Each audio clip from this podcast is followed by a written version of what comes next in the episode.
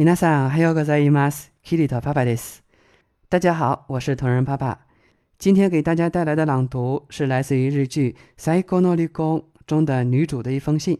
爱情和婚姻的碰撞，恋人和家人的距离，我们讴歌爱情的美好，却把婚姻比喻成坟墓。婚姻是什么？或许看一下这部剧，我们会有一些另外的理解。来，一起听一下这封信吧。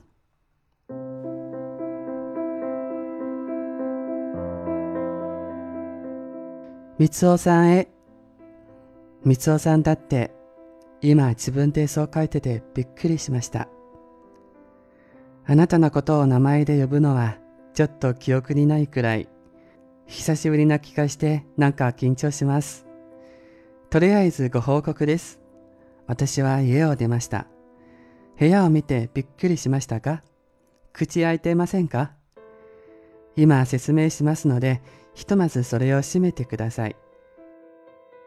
あのね、みつおさん。やっぱりこのまま一緒に住んでいるのは変だと思いました。私たちは離婚して結構だし、何かと支障があると思うのです。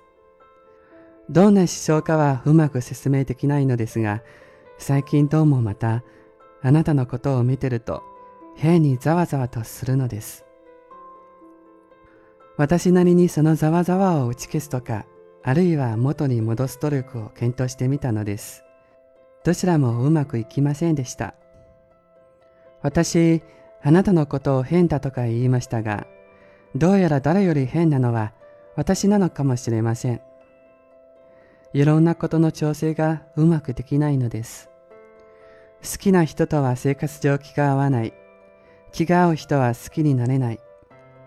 私、あなたの言うことやすることには何一つ同意できないけど、でも好きなんですね。愛情と生活はいつもぶつかって何というかそれは私が生きる上で抱えるとても厄介な病なのです。前に映画見に行きましたよね。ほら、私が10分遅刻した時、横断歩道を渡ったら待ち合わせのところにあなたが立っていました。寒そうにしてポケットに手を入れてました。この人は今私を待っているんだ。そう思うとなぜか嬉しくなって、いつまでも見ていたくなりました。それは映画を見るよりずっと素敵な光景だったのです。あなたをこっそり見るのが好きでした。あなたはテレ屋でなかなかこっち向かないから、盗み見るチャンスはたびたびあったのです。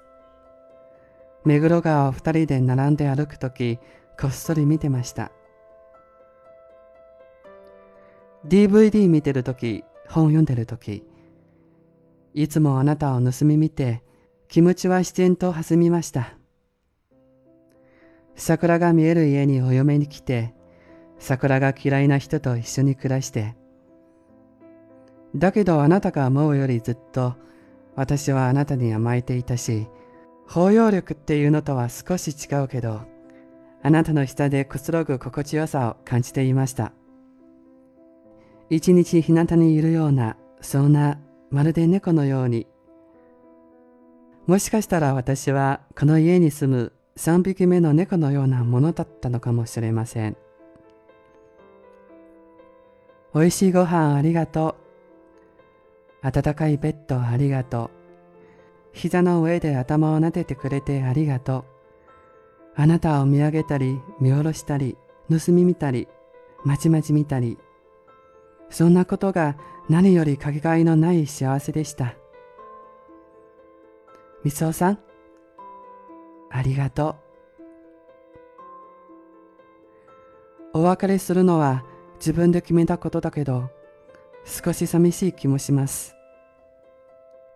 でももし、またあなたをこっそり見たくなった時は、あなたにちょっと話しかけたくなった時は、またどこかで。はい、今日の朗読はこれでおしまいです。皆さんご清聴ありがとうございました。今天的朗读就到此结束了，感谢大家的聆听。节目的文本及翻译可以关注公众号“日语里”，里是里外的里，向后台发送“美文朗读”四个字即可获取。如果你想跟我聊一聊或者学习日语，也可以后台发送“好友”与我取得联络。咱们下期节目再见，我爱你们。